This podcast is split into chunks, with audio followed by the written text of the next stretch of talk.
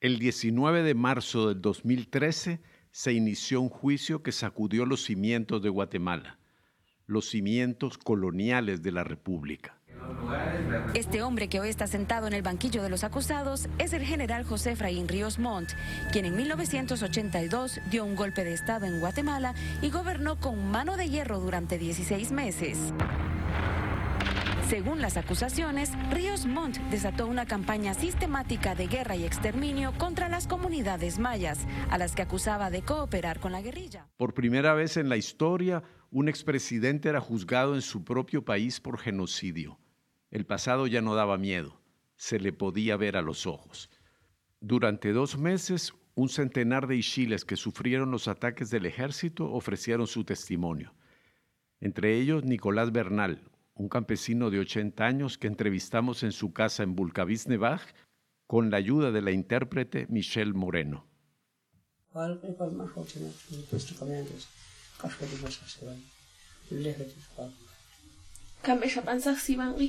Pues como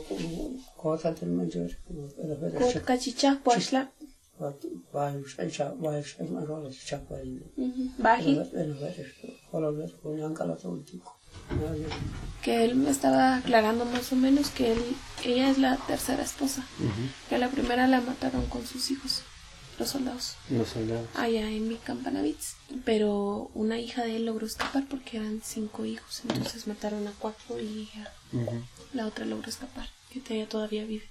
Entonces ya la segunda esposa dice que ya no lo supo de ella porque estaba con la segunda esposa cuando lo capturaron. Cuando lo capturaron allá cuando fue a traer maíz. Se lo llevaron a la finca La Perla, estuvo en el destacamento seis días. Los testigos tenían historias aterradoras que contarle al resto del país. Historias de asesinatos, de hambre, de interminables huidas por las montañas. 28 de febrero, Bicampanavits, pero dan su ubeyebe tikichiratique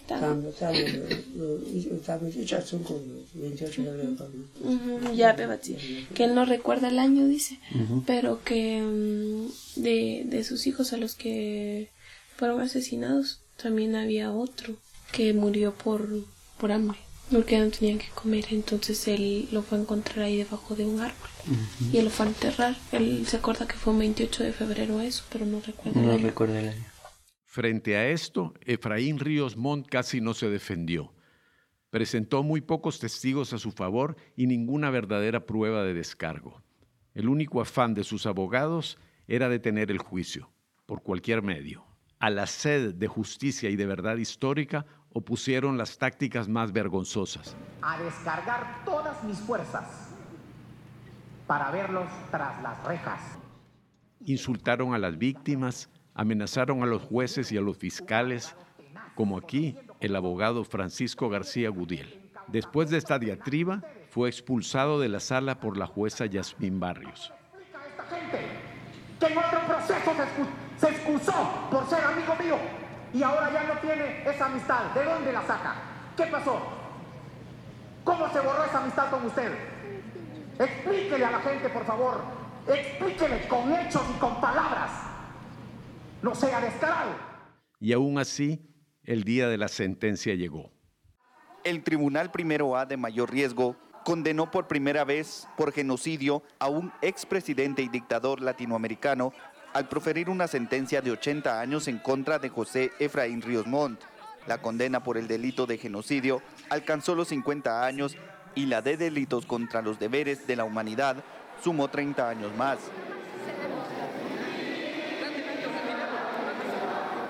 Guatemala era capaz de afrontar sus espantos y desvanecerlos. Se podía obtener justicia en los tribunales. Nuevos horizontes se abrían para Guatemala.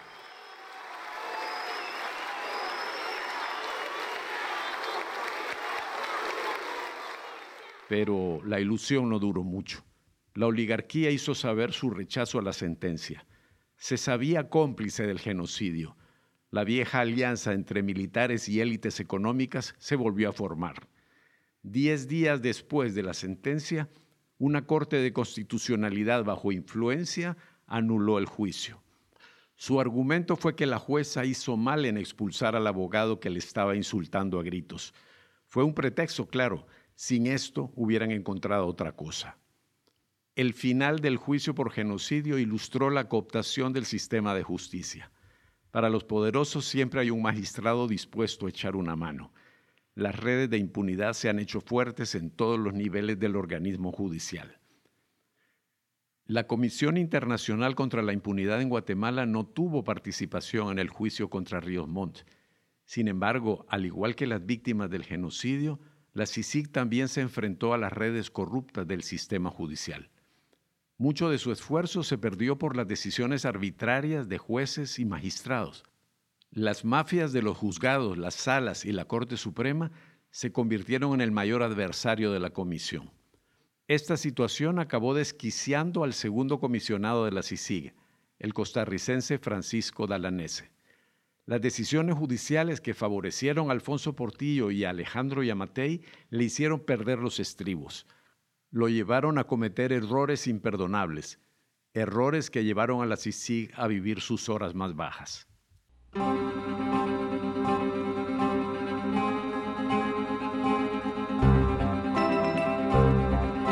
Para No Ficción Guatemala, esto es El Experimento. Dos temporadas y doce capítulos para contar los éxitos y fracasos de la CICIG, el equipo internacional que reveló las entrañas corruptas del Estado de Guatemala. Escrito y producido por Sebastián Escalón, narrado por Guillermo Escalón. Capítulo 5. Los jueces de la impunidad.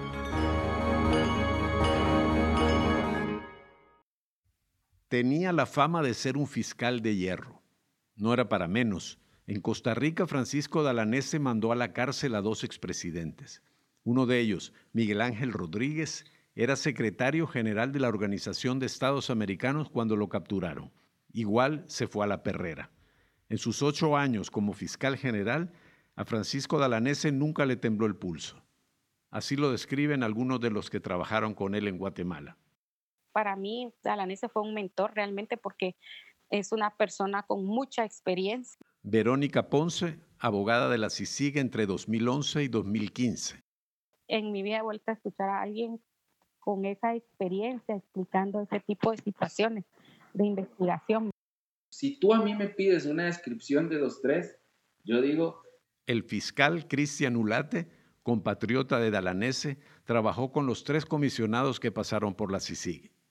Castresana era mediático y tenía un discurso convencedor, ¿verdad? Una oratoria muy buena. El mejor jurídicamente, Dalanese. Eso no me, da ninguna duda. El, conocimiento jurídico de Dalanese es, es increíble. Es un genio, pero como todo genio, dicen que es loco, ¿verdad? Y el mejor estratega, Iván Velázquez. Otros que trabajaron con Dalanese recuerdan facetas distintas. Dicen que bebía demasiado, que en su vida personal fue indisciplinado y tuvo comportamientos imprudentes que hubieran podido poner en riesgo a la comisión. No ficción quiso hablar con él, pero no nos concedió la entrevista. En agosto del 2010, Carlos Castresana, el primer comisionado, salió de Guatemala muy desgastado. Demasiados frentes abiertos, demasiados enemigos, mucho ruido mediático. Para sustituirlo, Naciones Unidas quería un comisionado de más bajo perfil, alguien que trabajara sin hacer tanto escándalo. Dalanese fue el elegido. Cuando aterrizó en Guatemala, el nuevo comisionado no tuvo tiempo para estirarse o para calentar. Y es que Castresana le había dejado un regalo de despedida, el caso Pavón.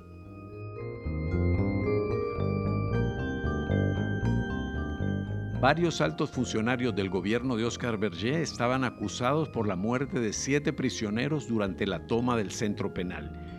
Se les acusaba también de haber asesinado a varios reos que se habían escapado de la cárcel del infiernito. Entre los acusados, el exministro Carlos Bielma, el exjefe de la policía Ervin Sperisen y Alejandro Yamatei, exdirector de penales, el que en el 2020 se convertiría en uno de los presidentes más impopulares del país.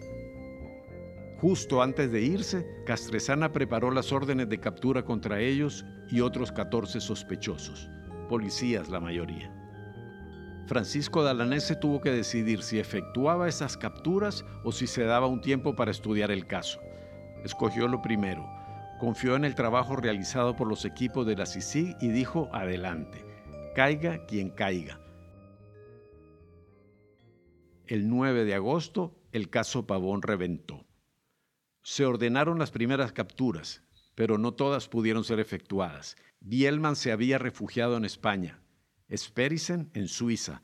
Ambos aprovecharon su doble nacionalidad.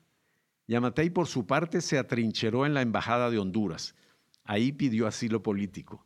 No se lo dieron y el 12 de agosto el exdirector del sistema penitenciario Alejandro Yamatei fue enviado este viernes a prisión preventiva en la Brigada Militar Mariscal Zavala por su presunta implicación en la ejecución extrajudicial de siete reos.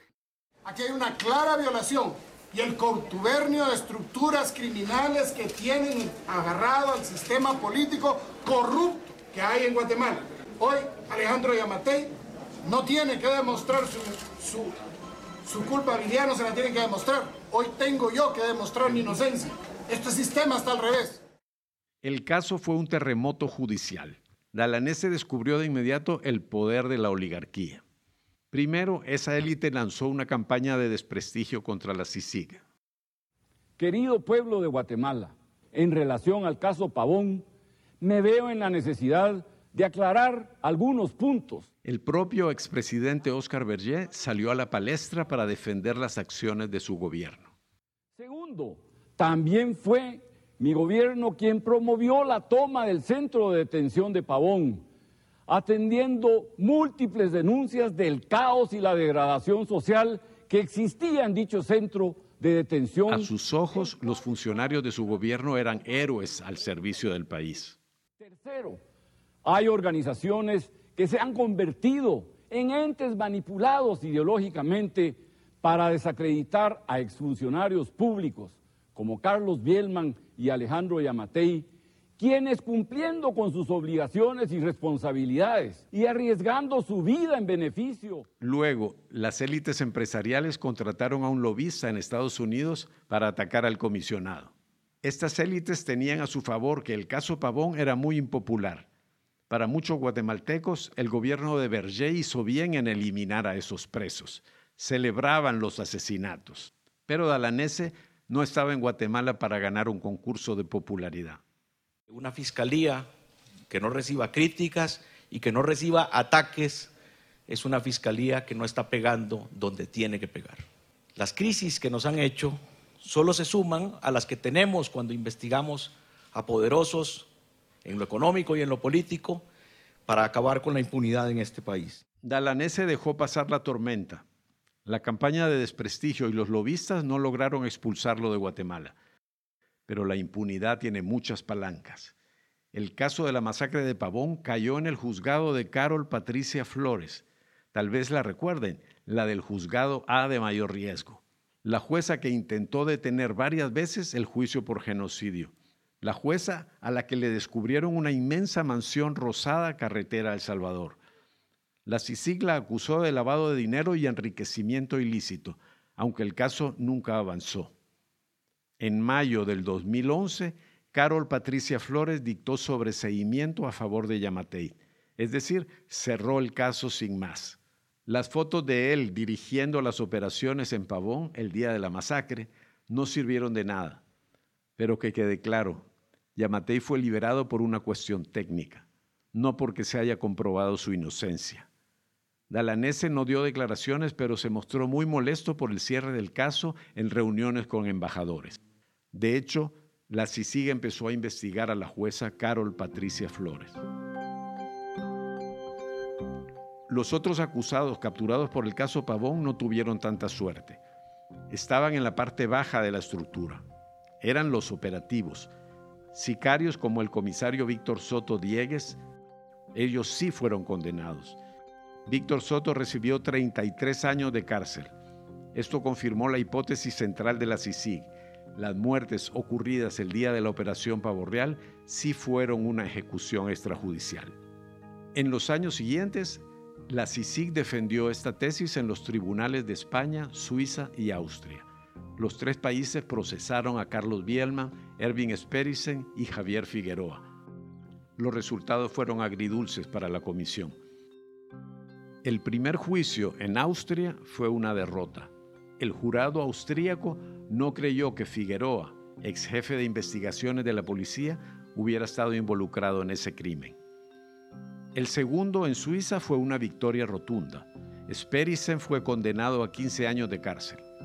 Allí un testigo aseguró haberlo visto ejecutar de un disparo a una de las víctimas. El tercero en España fue una derrota parcial. Carlos Bielman fue declarado inocente por dos de los tres juzgadores, pero al mismo tiempo los jueces declararon que ahí en Pavón se había cometido un crimen de Estado. La sentencia lo que dice es que hubo ejecuciones extrajudiciales en Guatemala. O sea, que Estado participó en matar reos. Que eso no le queda duda a los tres jueces, que se demuestra que hubo ejecuciones extrajudiciales.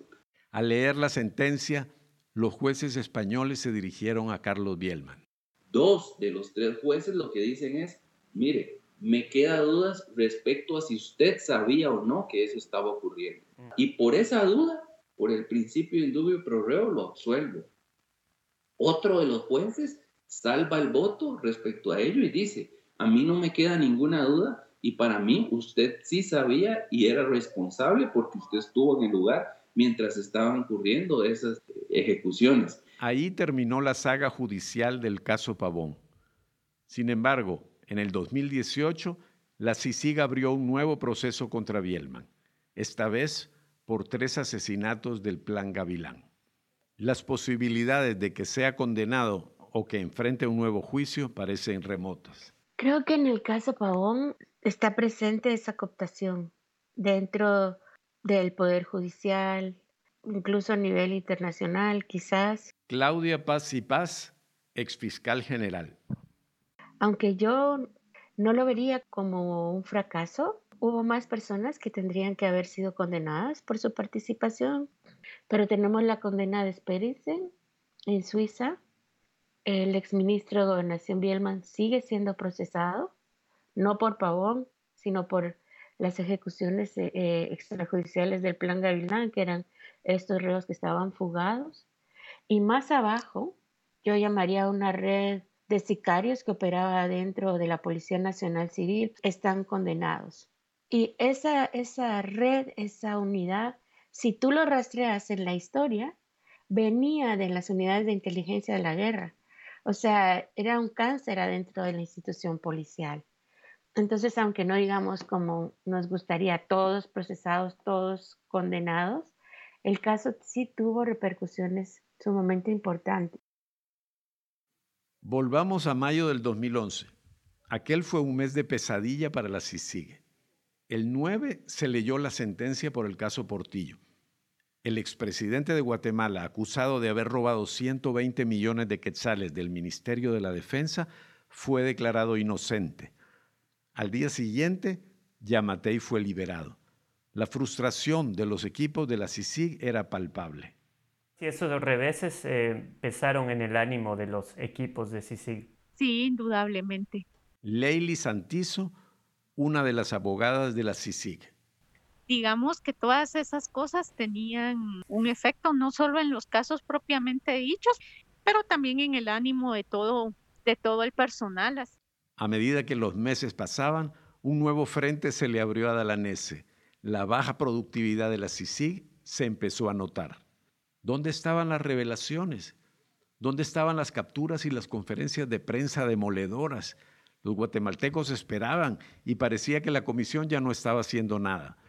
Con los años, el rumor creció.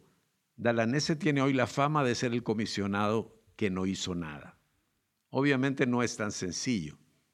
Los defensores del costarricense, que los hay, aseguran que las investigaciones nunca se detuvieron. Por ejemplo, el caso La Línea ese que metió al presidente Otto Pérez Molina a la cárcel se inició durante su periodo. Lo que dio la impresión de brazos caídos fue un cambio de filosofía. Para Dalanese, la comisión no estaba en Guatemala para lucirse, estaba para apoyar al Ministerio Público. Los verdaderos protagonistas debían ser los fiscales guatemaltecos.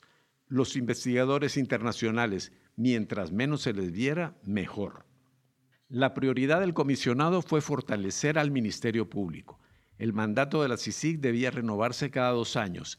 Si el presidente decía que no, simplemente se cerraba la operación. Dalanese pensó que el periodo que iba de 2011 al 2013 sería el último. Pensó que la CICIG vivía sus últimos meses. Por eso su principal misión fue dar a la Fiscalía las herramientas para seguir peleando sola. La mayor luz de su gestión fue en, el apoyo que nos dio al Ministerio Público para fortalecer estas áreas clave. Eh, menciona Dirección de Análisis Criminal, el Programa para la Protección de Testigos, el Departamento de Seguridad de la Fiscalía. Esas creo que fueron las mayores apuestas, espero no dejar nada.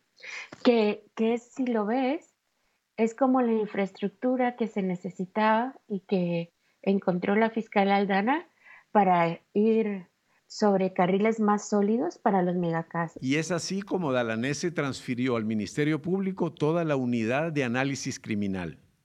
Esta era la joya de la corona de la CICIG. Es la que permitía relacionar delitos e identificar redes criminales. Cuando los fiscales allanaban un local y recuperaban decenas de miles de documentos, quien los examinaba era esa unidad era también la que analizaba las escuchas telefónicas que realizaba la policía. Sí, eso fue el hit. Julio Prado era fiscal en esos años.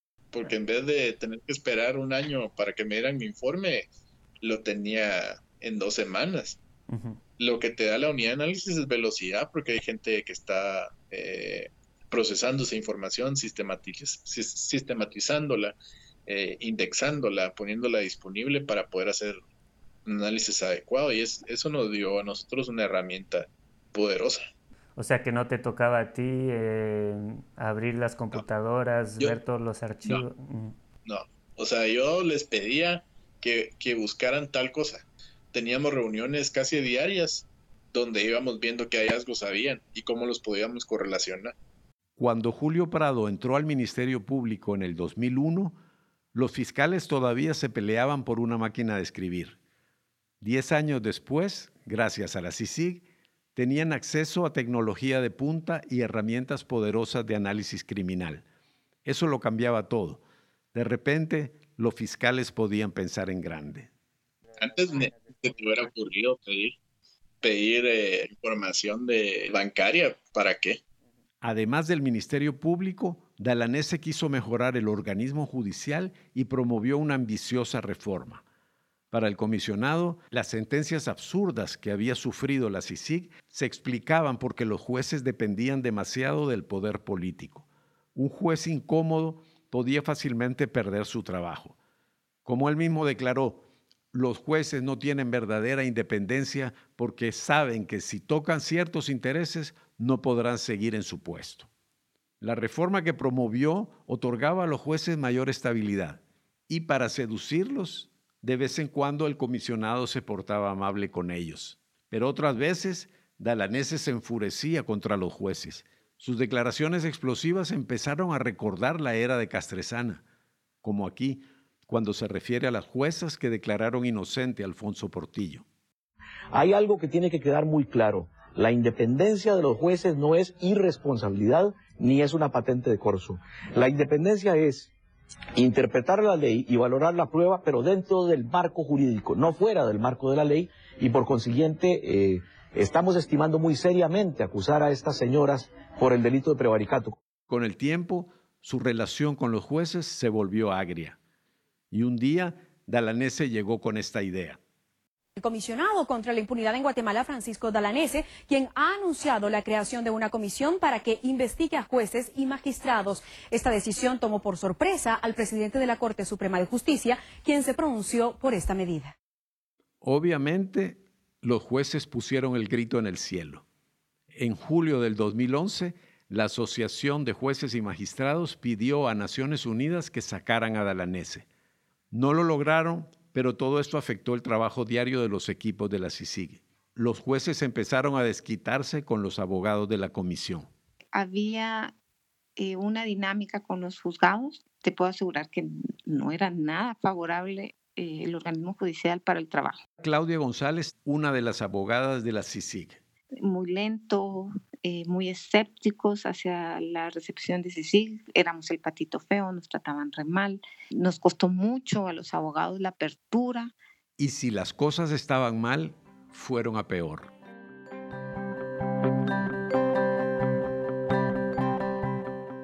En el 2012, la CICIG publicó un informe llamado Los jueces de la impunidad. El documento señalaba a 18 jueces que, según la comisión, tenían secuestrada la justicia. Fue quizá el peor informe de la CICIG. Fue el harakiri, tú, qué feo. Este informe nunca debió publicarse y por una sencilla razón, no contenía una sola prueba. Lo único que hacía era analizar las resoluciones de los jueces y criticarlas. Que eso fue lo que le dio a él el, el, balazo en la cabeza para que lo sacaran, porque hizo, hizo eso de hígado y no con la cabeza. Llamar a un juzgador juez de la impunidad no es poca cosa. Para eso la comisión tendría que haber demostrado, por ejemplo, que tal juzgador había recibido dinero de un acusado o que se había reunido con él en privado, o que era parte de una red de tráfico de influencias, o por lo menos que su nivel de vida era mucho mayor de lo que su salario le permitía. Nada de eso estaba en el informe. Algunos de los jueces señalados tenían pésima reputación, pero eso no era suficiente. Para colmo, entre los 18 juzgadores más de alguno era considerado honesto y capaz, incluso por los abogados de la CICIG. El informe fue un tiro por la culata devastador. Era un informe muy débil y creo que ahí generó una, una controversia con el organismo judicial muy fuerte, ¿verdad? Informe de los jueces terminó siendo un tiro al aire, salvo el caso de, del juez que yo tenía, el juez Peralta ninguna de las afirmaciones en ese informe pudo ser probada y eso, eso fue grave pues porque te resta credibilidad. Lo peor que puede hacer la acusación al inicio de un proceso es caerle mal al juez. Es como que un jugador le dé una bofetada al árbitro en el minuto uno del partido. Y eso más bien les dificultó el trabajo a ustedes, ¿no? Que estaban en... Claro, viera, eso fue terrible porque cuando salió la publicación de eso, todos empezaron a excusarse. Flor Galvez abogada de la CICIG. Entonces eso significaba retrasos judiciales. Por ejemplo, íbamos a una audiencia de apertura a juicio y no porque me excuso, porque ustedes me ofendieron y me dijeron mi honor, me dañaron mi imagen y tal. Y en cierta medida yo, yo también esto es opinión personal, lo, lo entiendo, ¿no? Los jueces simplemente se negaban a escuchar los casos de la CICIG y con eso ya nada avanzaba. Luego, cuando llegó Iván Velázquez, la propia CICIG admitió su error. Y cuando los ánimos se enfriaron un poco, los fiscales se disculparon con los jueces. De, mire, yo no, no, tuvimos nada que ver con ese informe, ya Iván Velázquez dijo que se retractaba del informe, eh, qué pena que la haya manchado y tal. Entonces era un trabajo difícil para nosotros porque eso nos puso en una mala posición. Algunos jueces aceptaron las disculpas y volvieron a trabajar con la CICIG. Otros jamás quisieron volver a saber nada de la comisión. Con todo esto, Dalanese se convirtió en problema. La ONU resolvió deshacerse de él. Para evitar un nuevo escándalo, escogió la manera suave. No renovó su mandato. Dalanese se fue de Guatemala en agosto del 2013 y con eso parecía que la CICIG estaba llegando a su fin el experimento había terminado. Quedaban dos años, cierto. El presidente Otto Pérez Molina había prolongado su mandato. ¿Pero para qué? Los equipos de CICIG estaban desmoralizados. Todos pensaban que el próximo comisionado solo vendría a cerrar la tienda. Otro tema, tal y como lo hizo en 2010 con Francisco Dalanese, hoy el secretario de las Naciones Unidas, Ban Ki-moon, a las 12 horas con 30 minutos, se reunió en Nueva York con el nuevo comisionado de la CICIG, el colombiano Iván Velázquez Gómez, quien fue asignado al cargo el pasado 31 de agosto. Esto para liderar la comisión en los últimos dos años de existencia en Guatemala, ya que el mandato aprobado por la ONU concluye en septiembre del año 2015. Cuando Iván Velázquez llegó a Guatemala, se encontró con un equipo desmoralizado, pero era un equipo fogueado y capaz. La CICI contaba en particular con un grupo de abogadas guatemaltecas que habían librado las grandes batallas en los tribunales. ¿Quiénes eran? De eso trata el próximo capítulo de El experimento.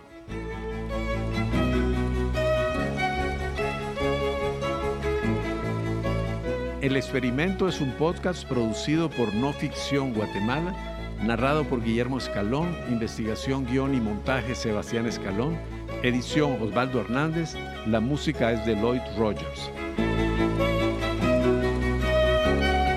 El experimento ha sido posible gracias al apoyo de la Seattle Foundation y del National Endowment for Democracy. Material de archivo, La Hora, Telecentro 13, CNN en español, Noticiete, Enfoque 21, Plaza Pública, Prensa Libre y Univisión. No ficción cuenta a Guatemala a través de reportajes, crónicas y periodismo de datos.